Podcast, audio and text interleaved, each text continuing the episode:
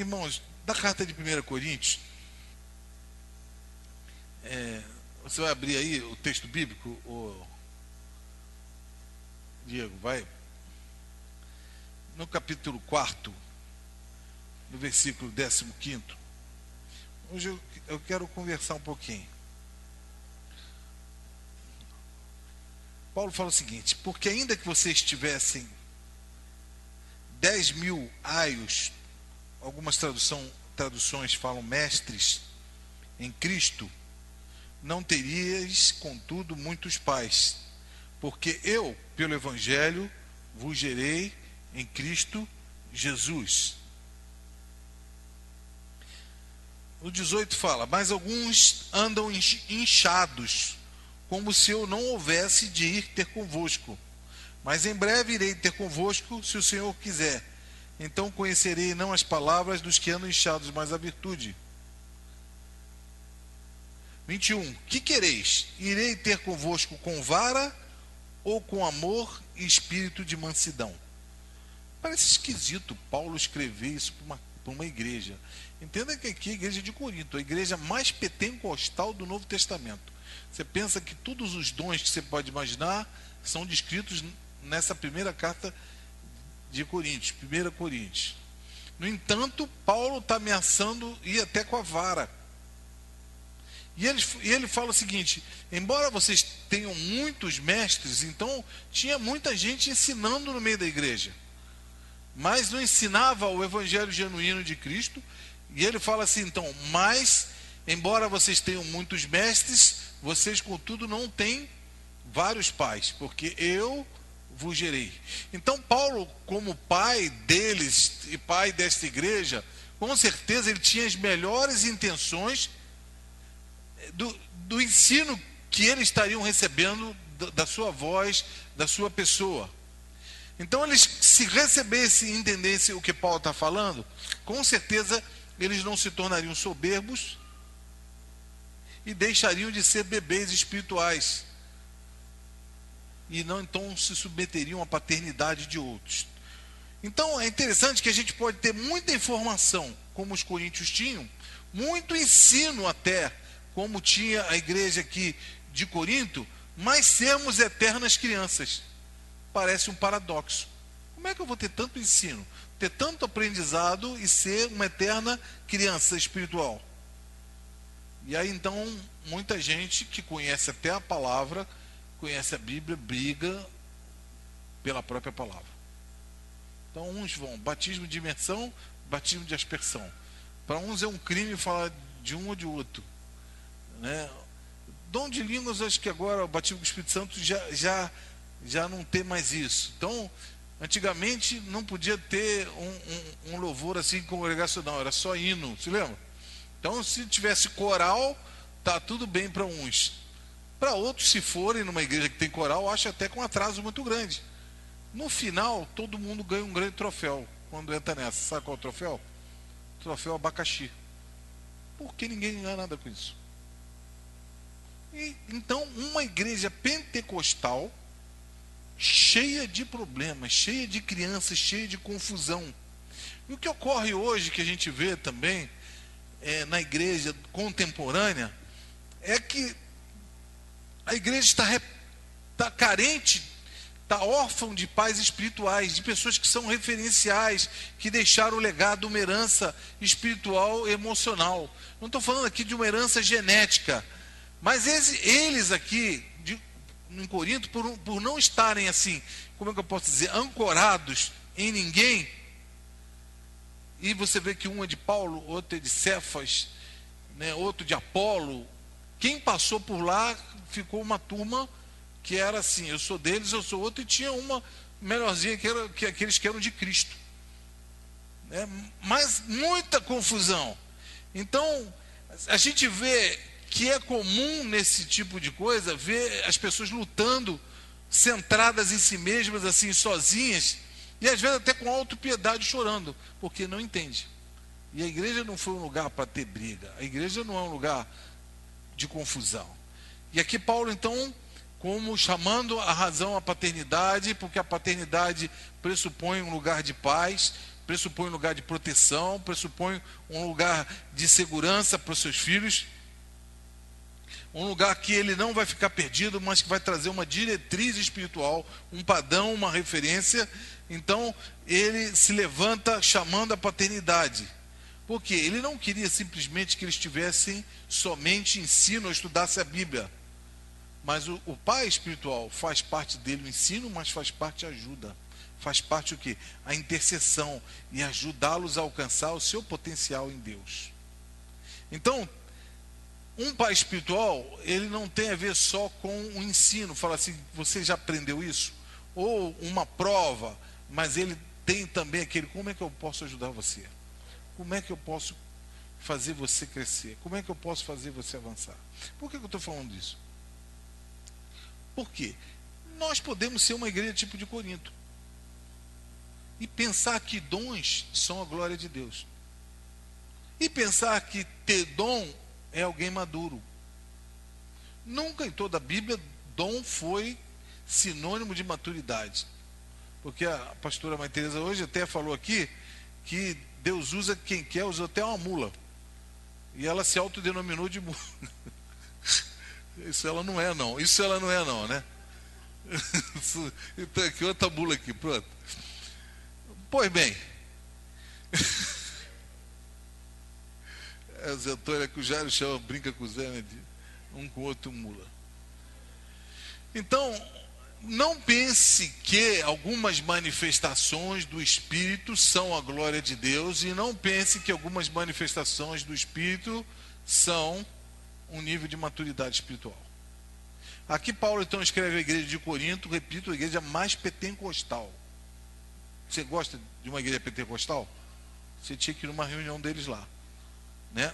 Mas você vê que ele não encontra neles a maturidade que ele esperava. E ele fala assim: Eu vou ter com vocês com amor ou vou ter com vara? Porque quem corrige não é o, o, o vizinho, não é o professor, é quem? É o pai. Quem que, que educa? Não são, não são os pais. Eu vou dizer, vou colocar o pai e a mãe. Então, ele fala: Então eu vou ter com vocês. Agora, não sei. Ele está mandando uma carta para ver se há uma correção. Porque se ele chega lá e vê que não tinha, o coro ia cantar no meio da igreja. E você vê que houve diversos desvios. Mas na carta Efésios, no capítulo 4, eu vou voltar a Coríntios, vou ficar muito em Corinto, tá? Efésios 4, no versículo 14, está projetando aí, não? Está lerdo aí, meu filho? Não, né? Vamos lá. Presta atenção aqui o que a palavra de Deus quer dizer. Para que não sejamos mais o que?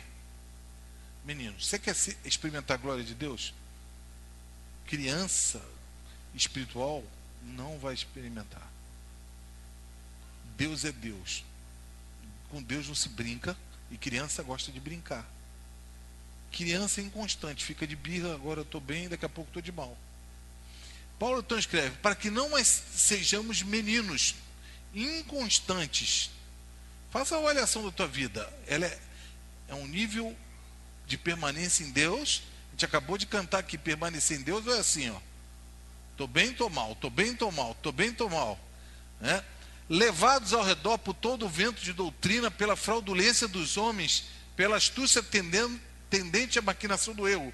E hoje foi falado também aqui de desvio, de homens, de pessoas que se intrometem no meio da igreja e vem desviando e, e, e trazendo até escândalo. A palavra de Deus diz que é necessário que haja escândalo. Por que, que é necessário que haja escândalo? Quem fala aí? Separa o joio do trigo, mostra quem é quem. Porque pelo fruto se conhece a árvore. Então, se o resultado, o fruto de uma vida são as suas atitudes, são as suas práticas. Então, o escândalo é necessário porque vai dar uma limpada.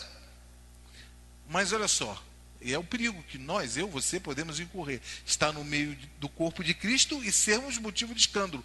Ai daquele por quem vier o escândalo. E o Senhor fala que é melhor que tenha amarrado uma pedra, aquela no pescoço, e lançado aonde? Vamos lá, porque você, com a tua má conduta, e se você for um menino espiritual, você pode fazer com que outros naufraguem. Uma criança, se deixar, pula, segura a mão de outra e pula de um prédio alto, porque não tem noção do que está para fazer. Você quer falar, Rafa? Sim, verdade. Quem está olhando para Deus, quem está olhando para o Então, eu li o 15, versículo 15. Não, bota aí, bota o 15 então. Antes, seguindo a verdade, o que? Em amor. Verdade é uma só. Não existe meia verdade. Seguindo a verdade em amor. Porque isso tem que sair lá de dentro. Não adianta seguir a verdade fora do amor. Por quê? Você vai ser um religioso. Só experimenta a glória de Deus quem segue a verdade, nós vamos falar isso mais tarde, que o temor do Senhor e a obediência são é, pressupostos básicos para alcançar a glória do Senhor.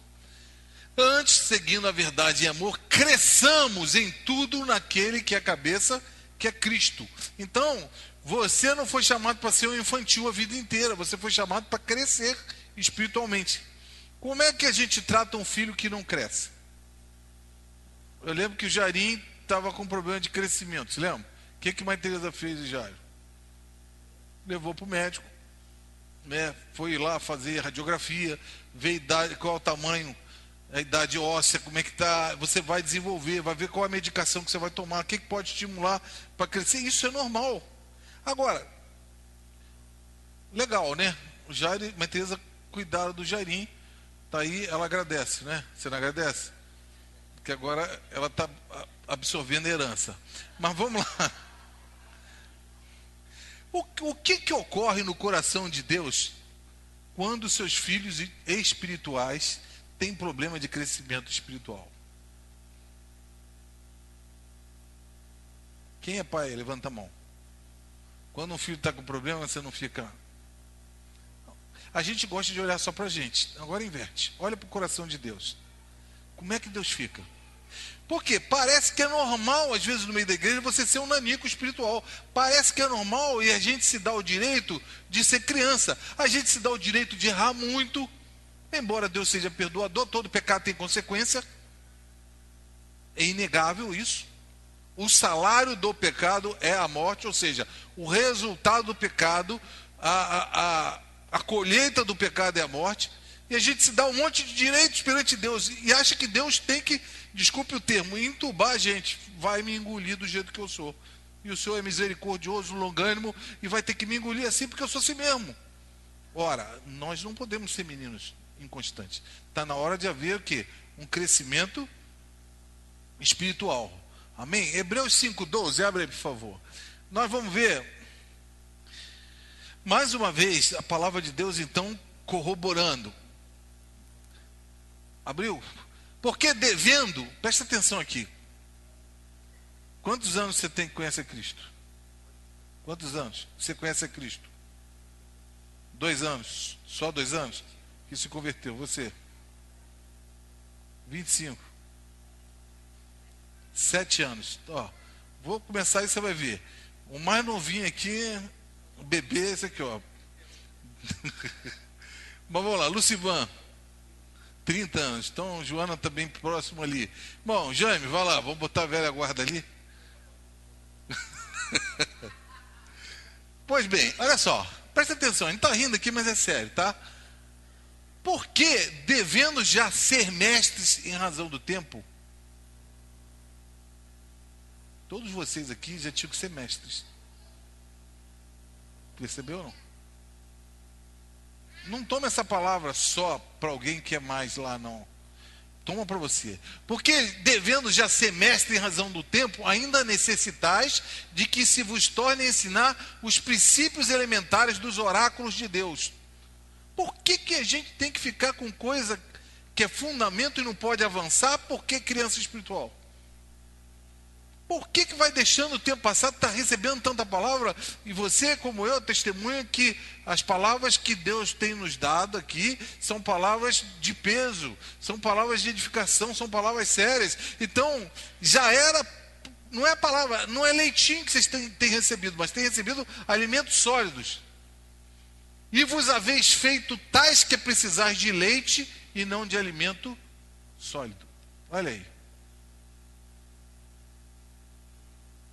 Presta atenção.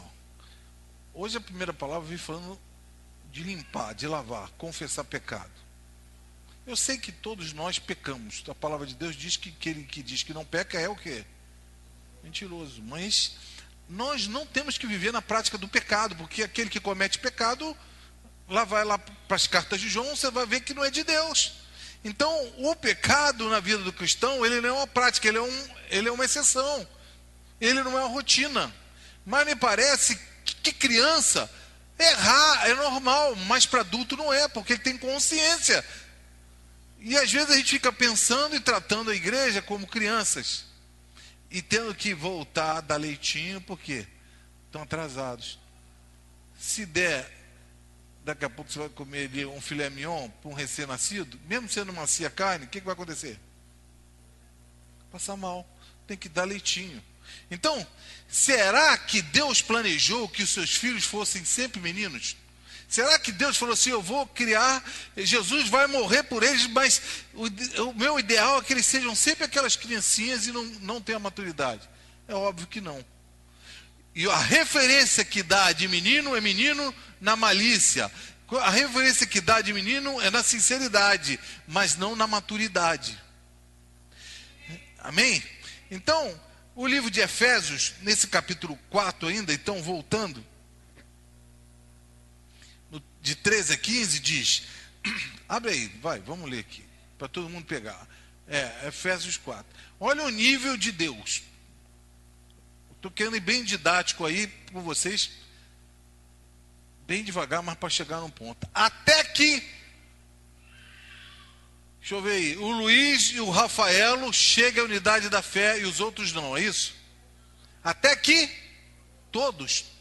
Então é para todo mundo, é para toda a igreja, não é para uma parte das pessoas. Até que todos cheguemos à unidade da fé. Presta atenção, olha o peso da palavra. Quando você lê a Bíblia, leia como uma coisa muito séria. Porque Deus preservou isso com muito cuidado para chegar nas nossas mãos e para que a gente aprendesse. Então, até que todos cheguemos à unidade da fé e do pleno conhecimento do Filho de Deus. Olha, olha o nível, ao estado de homem feito. O que quer dizer isso? De um homem maduro, de alguém, de um cristão maduro. Eu sei que isso não acontece uma hora por dia, mas nós não podemos estar aqui 5, 7, 8, 10 anos como meninos, ou avançando ou retrocedendo, porque assim eu nunca vou atrair a glória de Deus e eu nunca vou cumprir o propósito de Deus descrito aqui. Que é esse nível aí, estado de homem feito à medida da estatura da plenitude de Cristo. Então, aqui a gente está vendo que há uma qualidade que ela é expressa que gera uma unidade e que vai gerar também uma quantidade. Romanos 8, 28, 29, texto lindo. Já está lá? Ó, texto todo mundo conhece. E sabemos que todas as coisas concorrem ou cooperam para o bem daqueles que amam a Deus, daqueles que são chamados segundo o seu propósito. Então, deixa eu te falar uma coisa: tudo na tua vida vai cooperar para você caminhar para Deus, daqueles que andam segundo o seu propósito. Mas Teresa hoje citou Salmo 139, já falei diversas vezes aqui. Existem dois livros: o livro da vida e o livro. Não me deixe decepcionado. Vamos lá. Livro de de us. Pronto. Nem com a ajuda do universitário. Tá complicado, hein? Li, nunca mais esqueça o que eu vou falar. Amém? Isso é coisa séria. livro da vida e livro de Deus. Salmo 139 fala o seguinte: Ainda quando os nossos ossos não tinham forma no ventre da, da nossa mãe, Deus já havia escrito em seu livro todos os nossos dias. Então, Mãe Teresa chegou a citar: você já tem um destino traçado na tua vida. Deus já escreveu tudo. Ou seja, o que ele planejou, o que ele projetou, estava escrito. O livro da vida não é o livro de Deus. O livro da vida é o que eu fiz com a minha vida. Que pode bater com o livro de Deus. Com o que Deus projetou. Da minha vida. Deu para entender ou não? Se eu cumpro o papel que eu estabeleci, eu acerto. Se eu não cumpro, eu, obviamente, o que? Eu perco essa visão. Então, é, nós temos que encontrar a maturidade e acertar aquilo que Deus projetou para nós. Romanos, então, fala que tudo coopera. Eu não tenho dúvida nenhuma. Vai ser falado aqui sobre o deserto, que é um tempo de preparação. O deserto coopera para o bem tudo na tua vida que aconteceu na tua história, mesmo que for ruim, está cooperando para a gente entrar no nível que Deus estabeleceu. Tá certo? Agora desce para o 29. Porque os que Dantes conheceu, ele na sua onisciência já sabia qual o dia que você nasceu, queria nascer, desculpe, né? Tudo bem que para Deus, Deus é atemporal, já iria, já estava na mente dele, né? Então, os que Dante conheceu também os predestinou, ou seja, já deu um pré-destino, um destino, para serem conformes à imagem de seu filho. Pergunta de prova: como é a imagem de Jesus?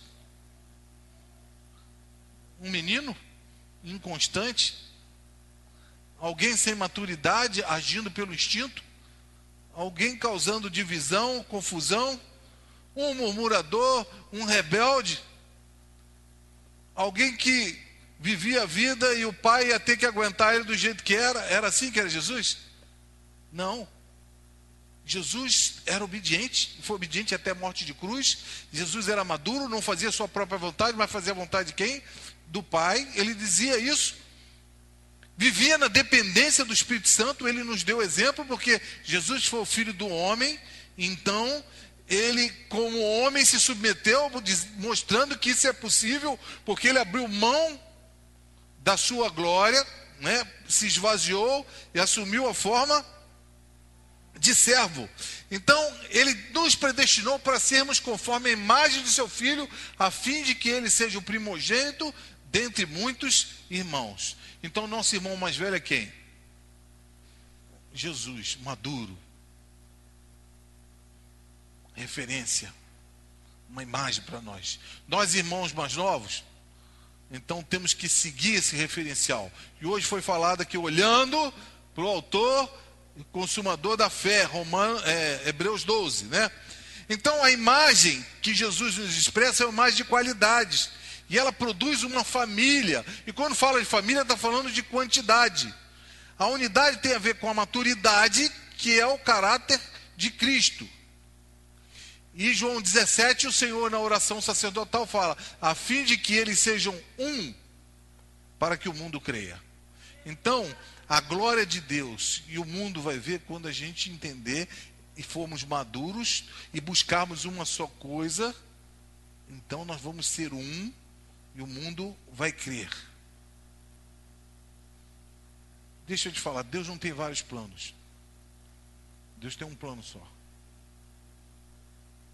Deus só tem um, um projeto para você. Como tinha também para Jesus, o nosso irmão mais velho, era morrer aqui. Você vê que no Getsemane ele fala: se é possível, mas ele sabia que não era possível, mas naquele desabafo do, como filho do homem, passa de mim esse cálice, contudo seja feito o quê?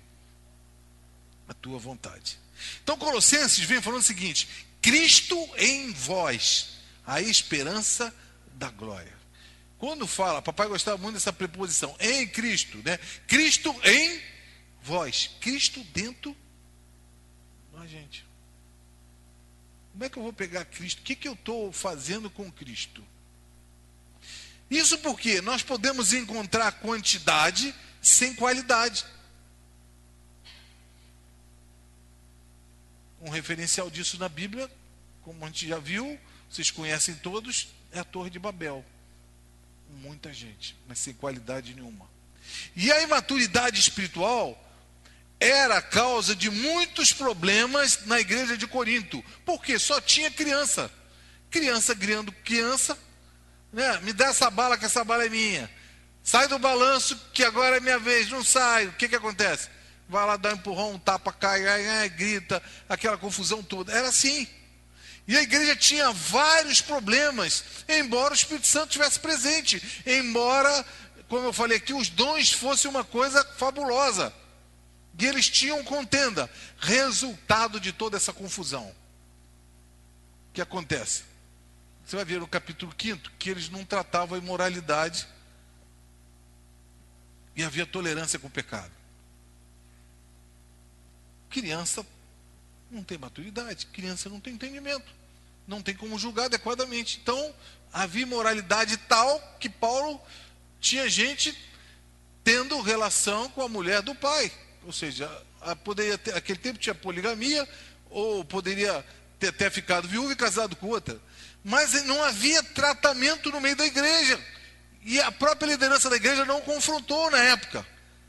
Você vê no capítulo 5 que ele se associava a pessoas que se diziam irmãos, mas viviam na prática do erro.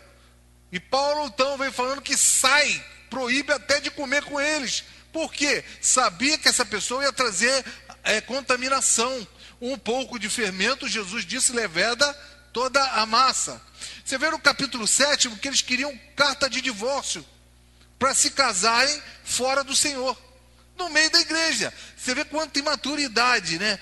É, no décimo, eles estavam errando, dizendo como o povo de Israel no deserto, porque havia muita murmuração, muita idolatria, muita incredulidade no meio dessa igreja. Como é que eu vou experimentar como igreja a glória de Deus sendo assim?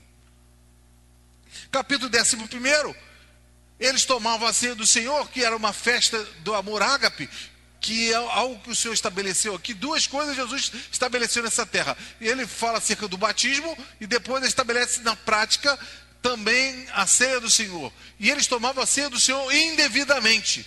Paulo tem que vir corrigindo, explicando que eles tinham que discernir o corpo e o sangue do Senhor que era quem tomasse de uma maneira assim errada não seria tomado por inocente. Pois é, então era um, um grupo de crianças. Então, imagina que você está sendo o Senhor aqui, é, o pão e o vinho uma coisa normal para eles, se acostumaram como se aquilo fosse algo comum, mas não é, porque representa o corpo e o sangue de Jesus. Eles comiam, como talvez muitos de vocês já participaram da ceia de uma forma infantil, sem discernir o corpo de Cristo. Você vê que o culto era totalmente desordenado. Embora houvesse muitos dons, eles não entendiam. E Paulo fala: quem for profetizar, um espera o outro. Se você vai falar em língua estranha, não fique falando de, de público, você fala consigo mesmo. Por, precisava disso tudo. A gente tem que agradecer, porque isso está escrito e a gente aprende com as escrituras, não é verdade? Mas eles não haviam entendido o verdadeiro evangelho do reino de Deus. Você vai ver que nos capítulos 13, 13, 14, 15, Paulo começa a pregar sobre o evangelho do reino de Deus. E a principal causa dos problemas dessa igreja era a imaturidade. Se você der algo de muito valor para uma criança, ela é capaz de quebrar, ela é capaz de jogar fora, porque ela não sabe que aquilo vale tanto, ela não tem noção. Se você pegar uma nota maior aí em real a 100, se você der para ela, talvez ela rasgue. Porque ela não tem noção daquilo. Agora, se você der um adulto, opa, 100 reais não. Né? Se não fosse de dois, o cara fala assim, dois não perco tanto. Então, queridos, Paulo percebeu que eles que tinham muitos mestres, contudo, haviam é, falta, eles estavam em orfandade no entendimento da paternidade espiritual, porque um pai espiritual ele é um modelo, ele é uma referência. E um pai espiritual é alguém que andou com Jesus. E por isso, ele envia para esta igreja um filho espiritual dele chamado Timóteo. Alguém que conviveu com ele, que conhecia ele, para ser alguém que fosse o porta-voz dele. Né, Timóteo e Tito pagaram um preço legal disso aí, né? Foi na igreja de Éfeso, Paulo manda também Timóteo. E ele fala, porque não a ninguém eu tenho de igual sentimento, que não busca o seu próprio interesse, mas de todos. Então Timóteo, era, é, embora fosse jovem, era maduro espiritual. Por quê? Ele não ia lá buscando seu interesse pessoal. Ele não queria ganhar nada no meio da igreja, no sentido de angariar para si, mas ele queria o bem de todos. Alguém maduro espiritualmente. E Paulo, então, quando escreve nessa carta 1 Coríntios 3, agora abre aí de 1 a 3, então ele fala de uma maneira muito forte que eu queria que você assumisse, se for o teu caso, essa palavra de exortação da Bíblia para você. E eu, irmãos, não vos pude falar como espirituais. Então imagina que às vezes a gente pode começar já num nível maior de revelação de Deus e você não pode, você tem que retroceder para tentar avançar. Então Paulo era o líder. Não adianta o líder ir lá na frente e a tropa está perdida, concorda? Ele tinha que voltar. Agora, Paulo morria de alegria de estar tá ensinando o rudimento? Não. E ele fala: Eu não pude falar como espirituais. Olha, falando para a igreja mais pentecostal do Novo Testamento, eu não pude falar com vocês como espirituais, mas como carnais, como criancinhas em Cristo. Desce aí mais dois versículos. Leite vos dei por alimento, e não comida sólida, porque não a podia suportar. E veja que Paulo era um homem de revelação. Eu gosto muito quando Paulo passarei agora a falar as revelações, ele começa a contar as revelações de Deus. Quando ele fala do evangelho que ele pregava, ele falava que recebeu por revelação de Cristo. Então, um homem cheio de revelação um homem maduro, um homem profundo em Deus, mas chegava lá, numa igreja dessa, tinha que falar de rudimentos, embora ele quisesse tratar mais profundo. Olha só, porque não podiais suportar, nem agora ainda podeis. E tem palavra profunda de Deus que criança não quer nem ouvir. Criança espiritual fica cansada. Ah, não, não quer, não tem interesse. Fala alguma coisa muito interessante para uma criança, se não for na linguagem dela, se não for historinha. Historinha de quadrinho, ou usar aqui artifício aí, é, que as professoras de criança estão tá ali, a Larissa que entende bem isso, vai chamar atenção, vai ficar focado. Mas fala alguma coisa muito séria para a criança, o que, que vai acontecer? Uh, voou, foi embora. ou por muito tempo. Mas está querendo advogar a causa própria.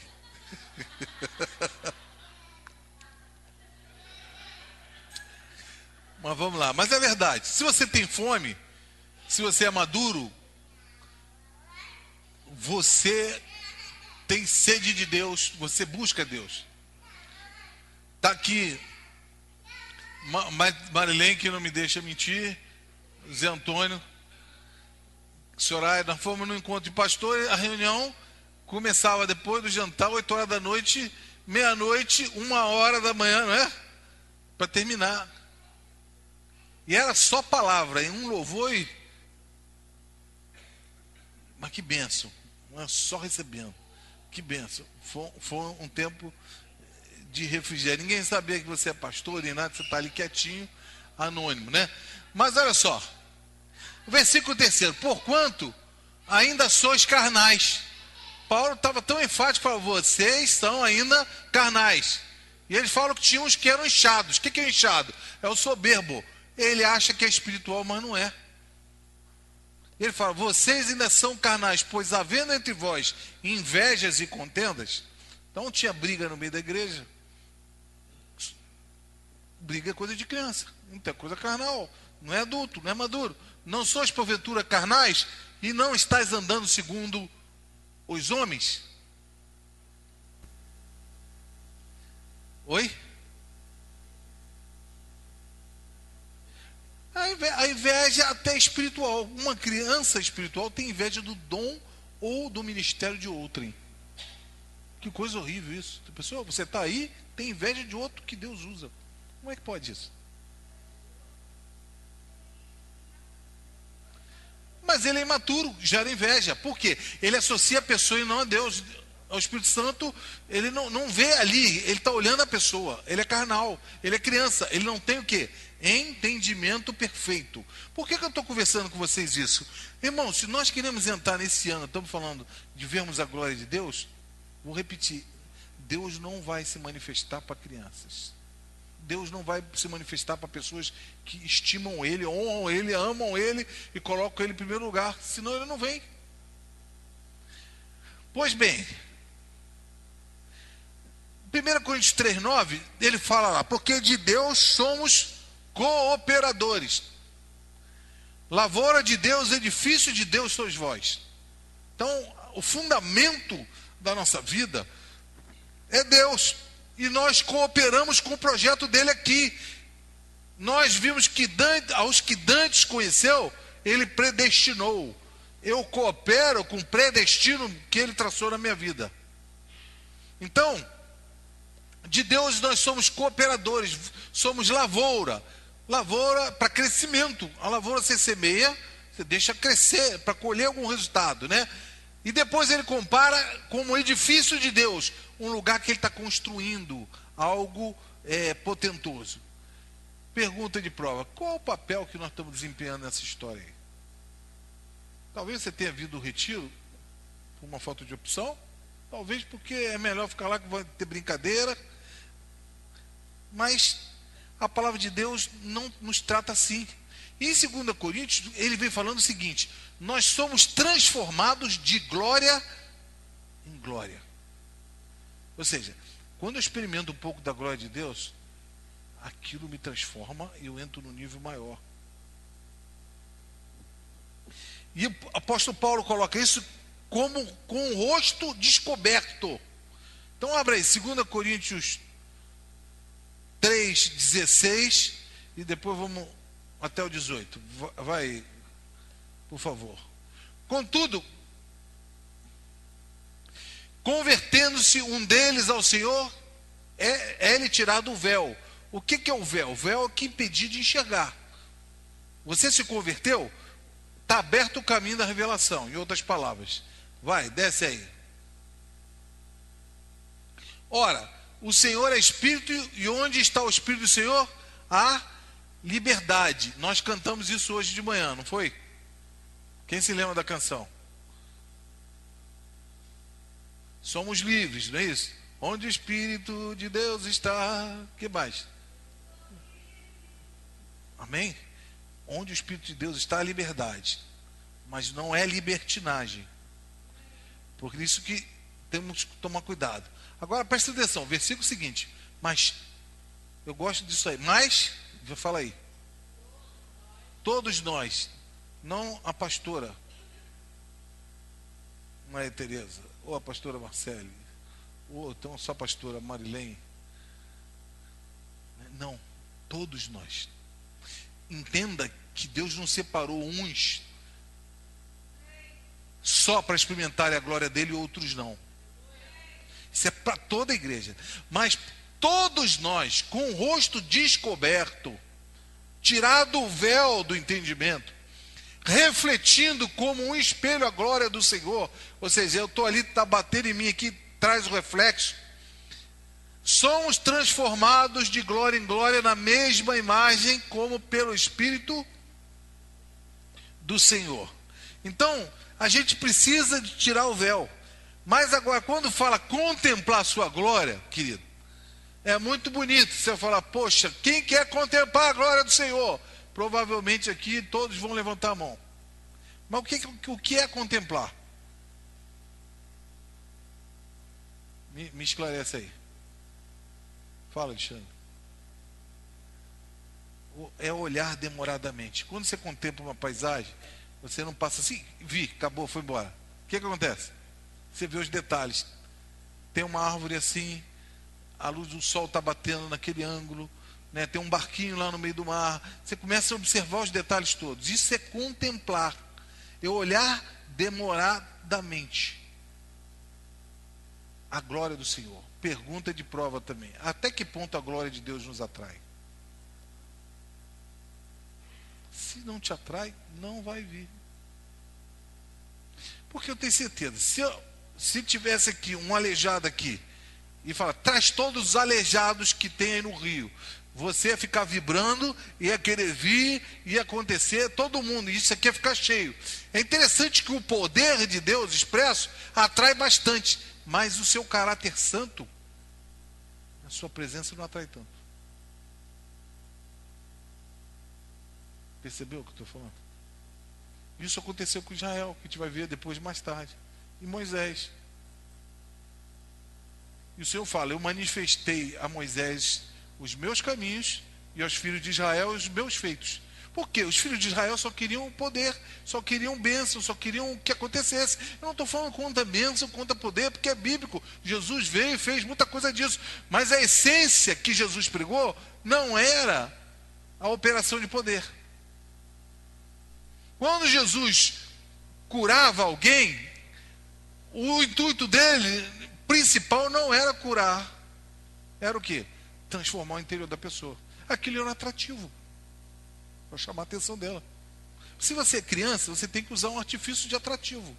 Se você é imaturo, você tem que tum, chamar alguma coisa. Então, ele usava isso como um chamarisco. Não que ele não quisesse curar, mas a essência não era cura. Quando ele cura aqueles dez leprosos, ele esperava que na essência estivesse em gratidão. E dos dez voltou quanto? Aí fala assim: porventura não eram dez? Cadê os dez? Irmãos, tem uma falta de caráter de alguém que foi curado e criança infantil não tem caráter. Ela não é formado caráter sólido. Então recebeu até a bênção, vai embora, é ingrato. Você pode ter abençoado uma, uma pessoa muito tempo. Se ela é infantil ainda, ela é ingrata. Se deixar, ela passa por cima de você depois, porque ingratidão nem reconhece o que você fez por ela. Então, Jesus fala o seguinte: aprendei de mim, que sou manso e humilde de coração, e encontrareis descanso para as vossas almas. Aprendei de mim. Que coisa linda, né? Agora te imagina, quem era Jesus? Quem é, né? Quem era não, porque ele continua sendo. O próprio Filho de Deus próprio Deus é Jesus. Mas ele, sendo o rei do universo, ele é manso e ele é humilde. Quem já pegou um chefe brabo aí? Já pegou, Marcelo? Pega aí. Um cara fica soberbo. Às vezes fica brabo, fica soberbo. Não é manso. Como se não dependesse de Deus. Agora, até que ponto, outra pergunta de prova, esse caráter manso e humilde de Jesus nos atrai?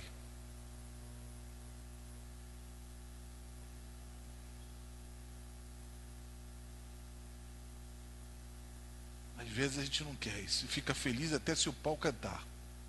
Teve uma, uma vez que dois discípulos de Jesus queriam que mandasse descer fogo e consumisse todo mundo ali. Crianças ainda. Que coisa, né? Agora, ele fala: Aprendei de mim, que sou manso e humilde de coração. Mansidão é o oposto, eu posso falar de obstinação, de rebelião. Porque um manso se submete. Um obstinado, um rebelde não se submete. O manso se predispõe a ser guiado por Deus. Por isso diz também: os mansos herdarão a terra. Por que, que eles herdarão?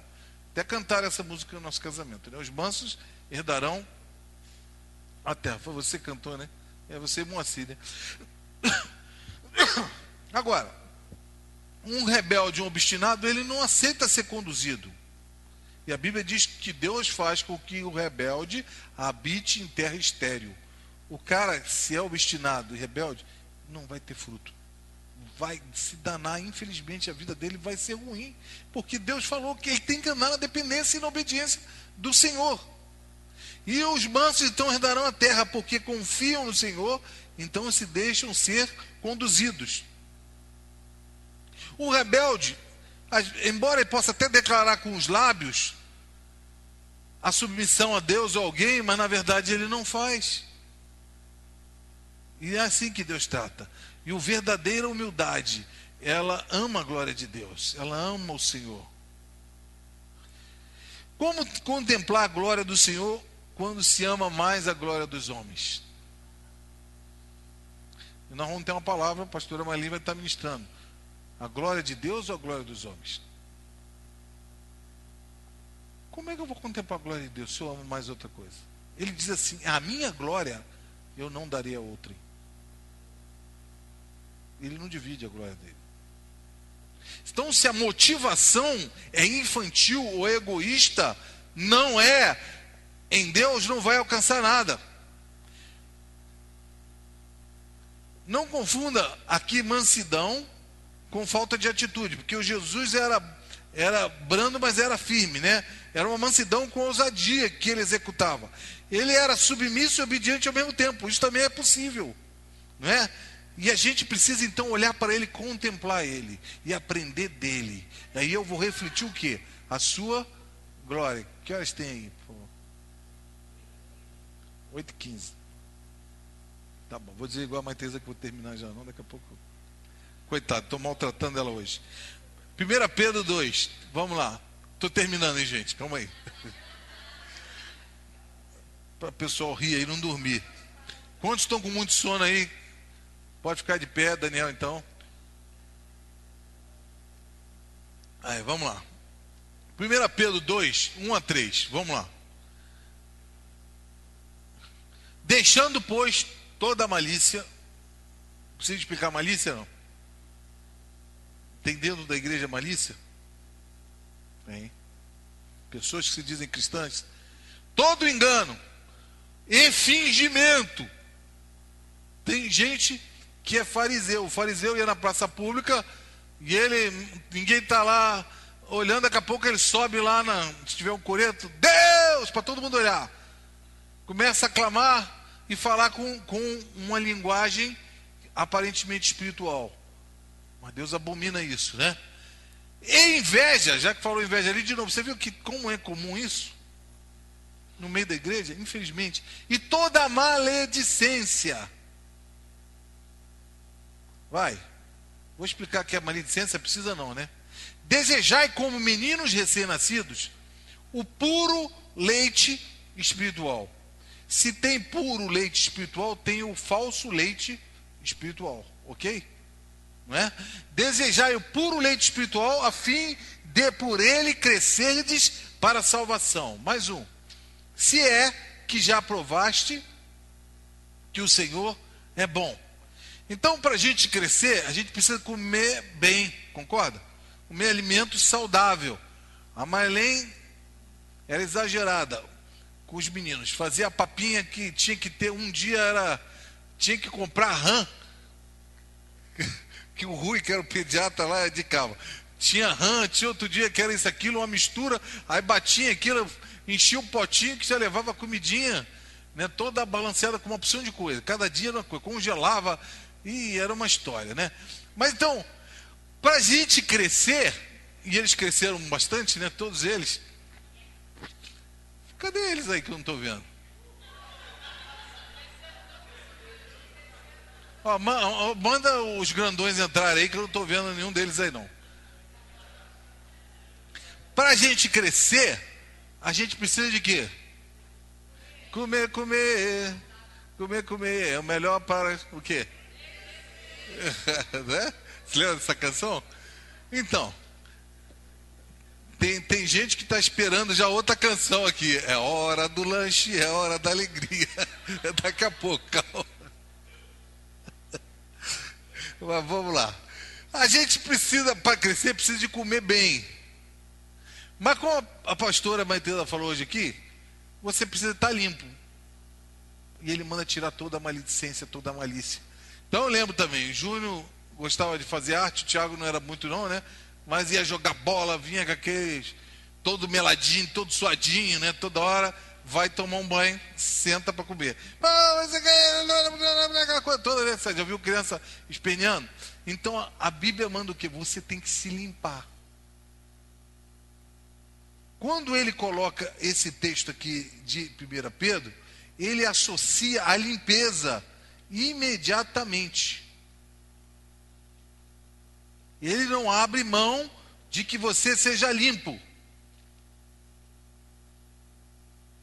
Então, deixando toda a malícia, todo engano, fingimento, inveja e todas as murmurações, larga tudo isso do teu passado, desejai afetuosamente, como meninos novamente nascidos, o leite racional, não falsificado, para que por ele vá descrescendo. Você tem que estar limpo para você então comer alimento espiritual, mais profundo.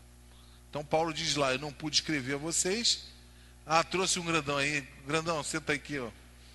Vamos lá. Ele não entendeu nada, mas tudo bem, né?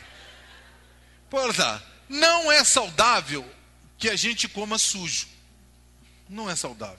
Com a mão toda suja, cheia de bactéria, não é verdade? E ele fala assim: desejai. Uma tradução fala ardentemente, outra fala afetuosamente. Quando você deseja ardentemente, o que, que é isso? Eu quero muito um leite espiritual. Eu quero muito um alimento. Desejo ardente. Fome.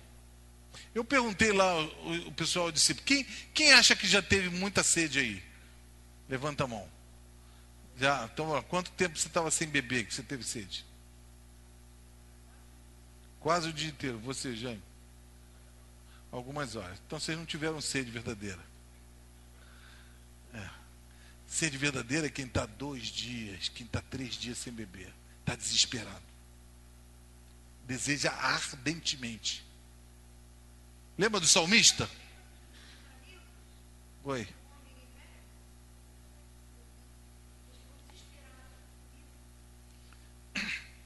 Desejo ardentemente. Você lembra do salmista? Assim como. Imagina uma corça passando, gritando. Assim como essa corça clama pelas correntes das águas, o que, que ele fala? Assim eu também suspiro por ti, ó Deus. Ele usa suspiro, algo que deseja muito. Paulo está falando aqui, então, para é, Pedro, né, desejar ardentemente. Então você tem fome? Você tem sede? Eu vou te dizer, talvez que não, não tenha fome nem sede, porque você não entrou nesse nível. E Jesus, quando vai na festa dos tabernáculos, João 7, a festa do tabernáculo era considerada a festa mais importante. Ele vai, e na hora que o sacerdote, né, como costume lá, derramava água, lembrando o tempo do deserto, porque a festa dos tabernáculos relembra o tempo que eles acampavam no deserto. E derrama água, e ali a provisão de Deus, Jesus fala assim: quem que tiver sede, vem a mim e beba. Jesus não está falando assim, quem te quer, está querendo um pouquinho d'água. Não, quem tiver sede. Sede na profundidade. Às vezes você pode dizer, estou com fome, mas não está com fome ainda, está com vontade de comer. Às vezes você pode até ter comido, mas passa uma coisa mais gostosa, eu não estou com fome. Mas aquilo me atraiu, eu estou com vontade de comer. Fome, fome é desesperador. Então, queridos, desejai ardentemente o verdadeiro leite espiritual. Nós temos que desejar. E se você fizer uma análise na tua vida e avaliar que você não tem essa sede, nem essa fome, complicou a história. Você é uma criança espiritual, prestes a perder a essência de Deus e você. Ok? Então, uma criança espiritual, ela não discerne o tempo do que Deus está fazendo. Ela não sabe esperar em Deus. Por quê? Briga com Deus, faz birra. Se Deus não, não, não atender ela correndo, ela não tem noção disso. Troca coisas espirituais por coisas naturais. Se tiver que trocar um culto por uma praia, é mole. Vai falar assim, é praia. Porque ela não tem visão. Ela não tem noção. Uma criança é assim, ela não sabe escolher o alimento corretamente. Bota uma mesa cheia de MM, aquele biscoito fedorento, como é que é o nome? cheetos, né? E depois bota alimento saudável. Qual que, que a criança vai escolher? Cheetos, MM, tudo que é coloridinho, jujuba, né? Não, se pode ser fedorento, fica com a mão, tá bom, tá gostoso aqui, não tá, não tá. Porque ela não tem noção. Porque ela está olhando o sabor, mas não está olhando a nutrição. Uma criança não tem isso. Então Paulo está escrevendo a, a, igreja de Corinto nisso. Em 1 Coríntios, então, 14. Deixa eu ver aqui. Vocês estão rindo? Às vezes a gente está assim. Às vezes é de adulto aqui e, e criança, né?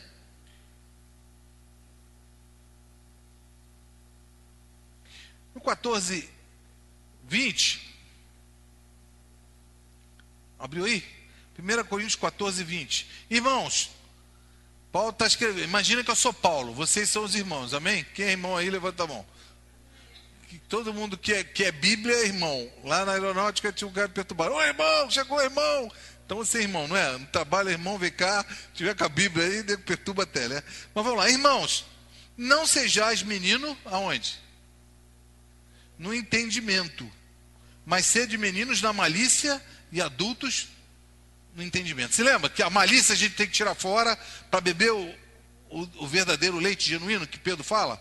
Toda malícia, maledicência, inveja, etc. Aqui está falando o seguinte: não sejais meninos no entendimento. Se você entende que Deus tem coisas grandes, gente, vamos crescer. Mas vamos ser menino na malícia. E Jesus falou o seguinte: a minha Comida consiste em fazer a vontade daquele que me enviou e realizar a sua obra. Você quer ver alguém que é maduro? É aquele que entende que a comida dele não são as coisas desse mundo, são as coisas de Deus. Aquele que valoriza mais o reino de Deus que o mundo. Aquele que prioriza mais Deus do que outras coisas. É aquele que centraliza Deus na sua vida. Esse é um maduro espiritual. Vimos que Paulo estava escrevendo a, a, a, igreja inteira e ele não podia elogiar porque uma igreja pentecostal, super pentecostal, cheio de criança. Agora, tinha muitos mestres lá.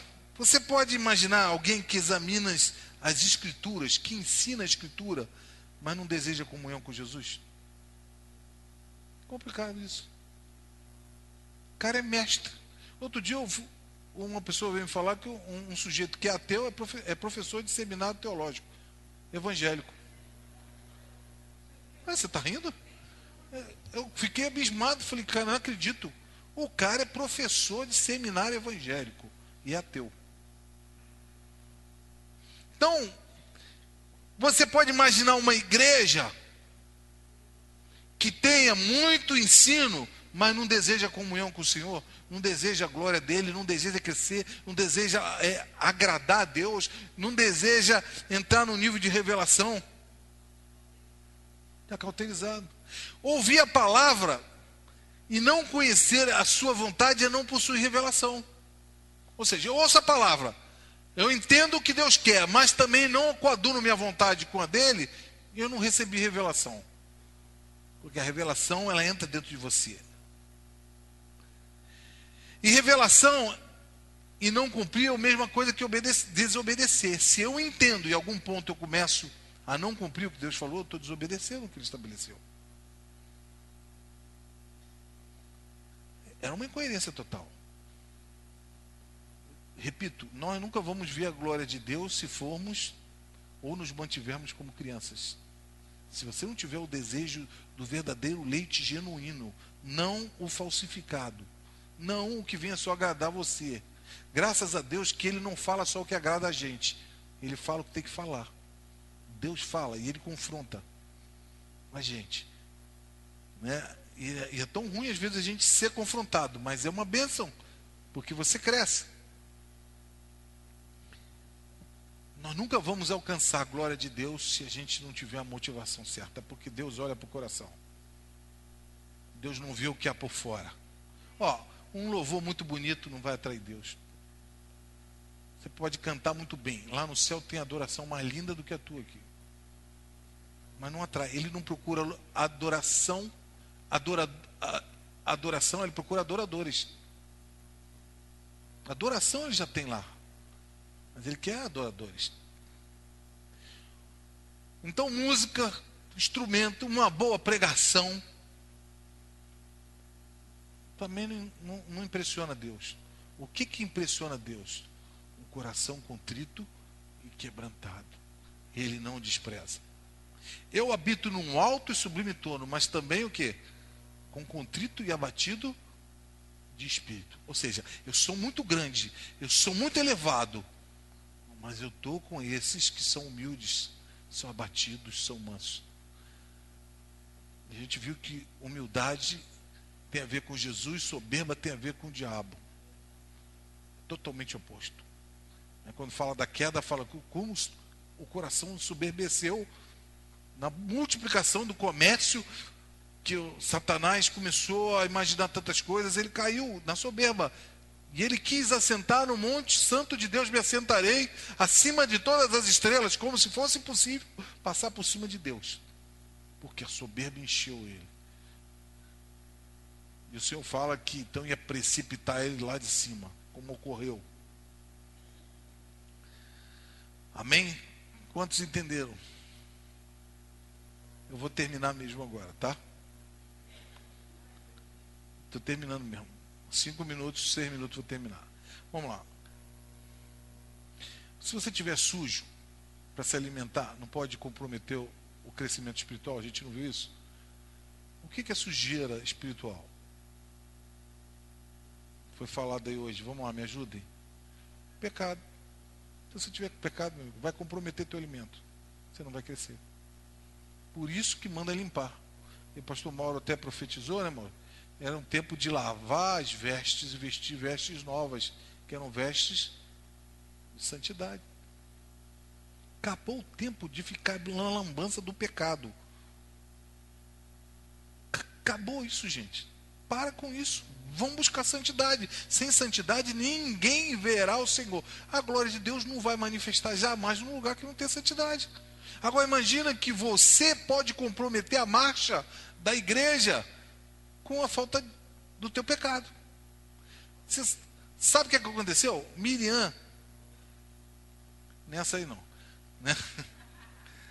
chegou, ela e Arão cresceram desde molequinho com Moisés, três irmãos, brincando, pique-esconde, aquela coisa toda. Só que depois Moisés assumiu uma posição que Deus, que de, antes o havia conhecido, o predestinou.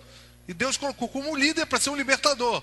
Só que elas chegam e começam a confrontar ele, falando, ao invés de olhar a investidura de espiritual de Moisés, ele começou a tratar como fosse irmão. Quem é você? Está pensando que Deus fala só com você? Aquela coisa toda. E aí ela ficou leprosa. Se lembra do episódio? E leproso não podia ficar no arraial. O que, que ele tinha que ficar? Lá fora. Então Israel estava marchando, ficou para para a purificação que ficar sete dias lá fora. E o povo todo ficou aguardando até que a nossa querida Miriam voltasse purificada para o meio do Israel. Todo o povo ficou parado por causa de alguém. Porque há um poder na unidade. E há um poder na desunidade. Poder negativo. Então, eu não posso ter sujeira mais que, que você tem que fazer? Confessa. Aquele que confessa e deixa, alcança a misericórdia. Não é aquele que confessa e repete, repete sem vergonha. Aí vira sem vergonhice. Vamos de novo, aí vai, ah, cai de novo, aí cai de novo, ah, cai de novo. Pô, tá brincando com Deus? Não é? Aquele que confessa e deixa, alcança misericórdia. Então, vimos que a sujeira compromete. Segunda coisa, estou retornando aqui o que a gente falou. Você hoje está aí, deseja ardentemente o verdadeiro leite espiritual. A tua motivação de estar aqui é buscar o Senhor mesmo. Se não for, meu amigo, você devia estar no carnaval, sabia? Porque aquele que é sujo, suje-se mais ainda, se lambuza logo. Agora, aquele que é santo, santifique mais ainda. Se tua motivação não está certa, é melhor você ir para o mundo mesmo. A própria palavra te, te abona isso. Porque você quer viver no pecado. O que não pode haver é incoerência é, de, de motivação. Está errado isso. O falso leite, ele enche o estômago, mas ele não alimenta. Porque ele está falando do verdadeiro leite, genuíno, depois fala do falso leite. O falso leite são coisas que preenchem o teu interior. Se o futebol é, preenche mais a tua vida do que o reino de Deus, você está no falso leite. Não vai entrar nunca o leite genuíno. Porque as coisas de Deus não são pela graça, mas não são de graça. Entendeu não? Tem que ter desejo. É pela graça porque a gente não merece, mas não é de graça. De qualquer maneira que eu vou receber isso. O falso leite espiritual pode tomar. Eu já canso de fazer isso. Às vezes eu vou aconselhar ou vou conversar com alguém, eu, eu faço o seguinte, irmão, vamos orar. Ora aí para a gente começar. Juro a vocês, você já sabe ali se o cara está. Qual é o nível espiritual dele? Porque uma oração já revela se o cara está mais ou menos ou não. Já viu criança? Senhor, telo isso, telo aquilo, me dá chupeta, telo bala, quero não sei o que, telele, telelá, talalá, vai falando aqui, igual criancinha, né? Tem cristão assim. Agora, o fervor de um coração é manifesto também. Também, a Bíblia diz que a boca fala, o coração está cheio. Se a conversa com o teu amigo, teu irmão, só sai futebol, já que ele está falando aqui, né? O coração dele está futebol. Não tem as coisas de Deus. Porque um cristão naturalmente vai falar de Deus. Porque Deus é tudo para ele. Vai sair Deus no meio da conversa. Eu fui uma vez lá no condomínio, né, mano? A festa, o marido da Nádia, o Márcio, chegou para mim e falou assim: não sei porquê, cara, toda vez que está conversando acaba em Deus. Você fala de Deus. Eu falei, porque cai em Deus. Sim ou não? Quando você acorda de madrugada, vou fazer aqui uma pergunta: o que, você pensa na hora? Ai, senhor, preciso dormir logo que amanhã vou levantar cedo, é isso? não deixa, tem que dormir, não posso, desespero, é isso? Se você não lembra de Deus, você já está vendo que porque Deus tem que tomar todas as coisas cooperam. Se você acordou, tem um sentido, Deus vai trabalhar na tua vida. Eu sei que pode passar esse pensamento, né? mas a Bíblia manda levar todo o pensamento cativo a Cristo. Que, que eu pego o pensamento errado? Opa! Levo para Deus. Encapsulo ele e levo. Não deixo ele, ele seguir. Né? Tudo você vai ver Deus na tua vida. Então, como é que você está se alimentando? Que você está se alimentando? É uma pergunta. E não há crescimento espiritual fora de Jesus. Eu sou a videira verdadeira. João 15. E meu pai é o agricultor. Toda vara que está em mim dá fruto. A vara que está em, olha, preposição em sempre, né? está em Cristo, essa dá fruto. Então, sem mim nada podeis fazer. Sem Jesus não podemos fazer nada. Então, queridos, deixa eu falar uma coisa para vocês. Se nós queremos maturidade espiritual, nós precisamos conhecer mais Jesus. Se nós queremos experimentar a glória dele, precisamos conhecer mais Jesus. Precisamos buscar mais a sua face. Precisamos contemplar mais Jesus. Precisamos parar mais tempo com ele. Precisamos priorizar o Senhor na nossa vida. Compreenderam? Oi.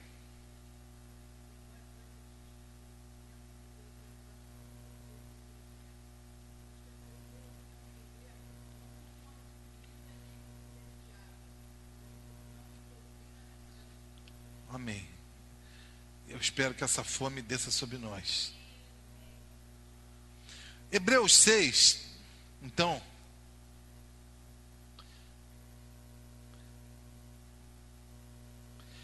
Agora vamos ler o, o, o. Não, Hebreus 5. Vamos ler aqui o 14. Oi.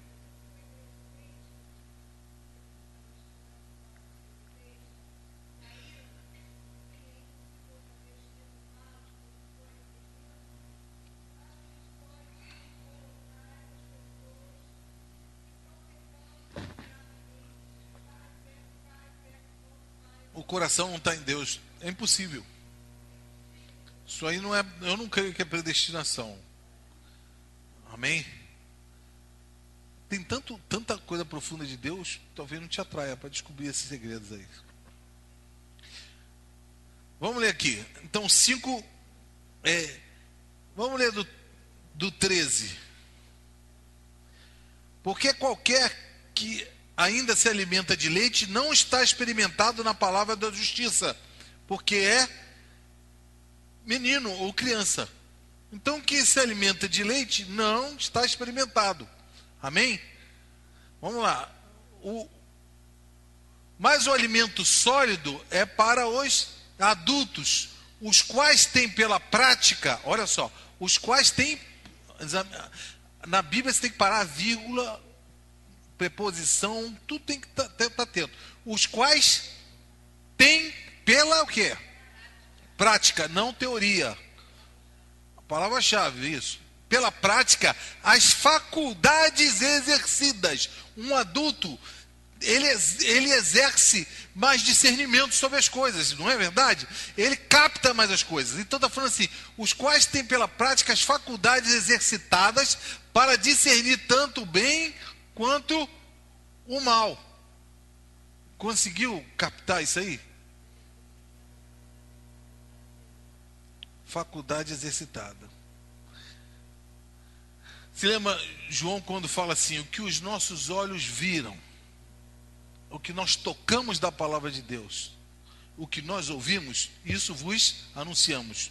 Então ele coloca sentidos espirituais, são faculdades exercitadas. O que eu vi, o que eu toquei, o que eu vi. Aliás, tem um paralelo muito grande sobre todos os cinco sentidos do homem a nível espiritual né, de olfato espiritual, paladar, tem prazer na lei do Senhor.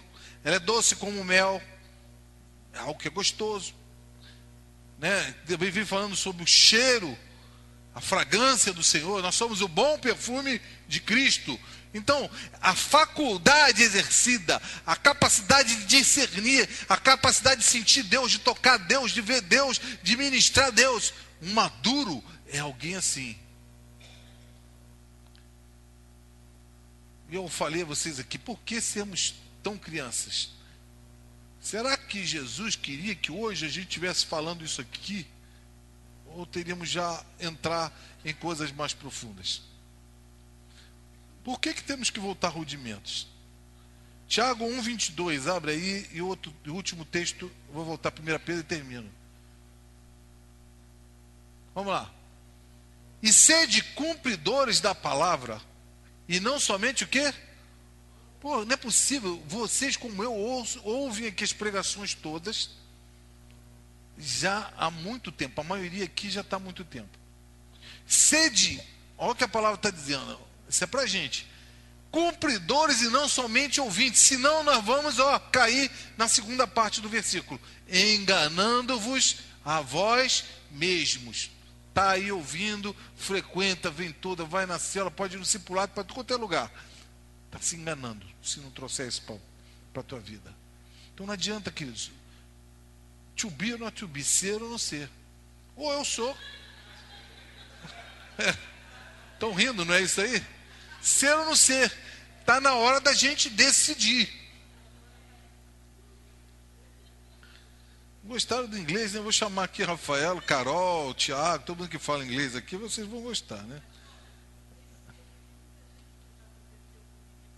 Hum.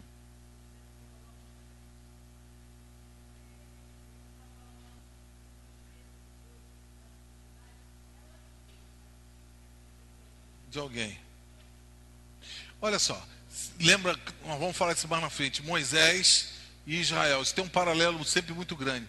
Fala o Senhor com você, você fala conosco. É mais fácil. Busca o Senhor você. E depois deixa aqui. Que não está interessado em Deus. Ele está interessado que, que pode abençoar.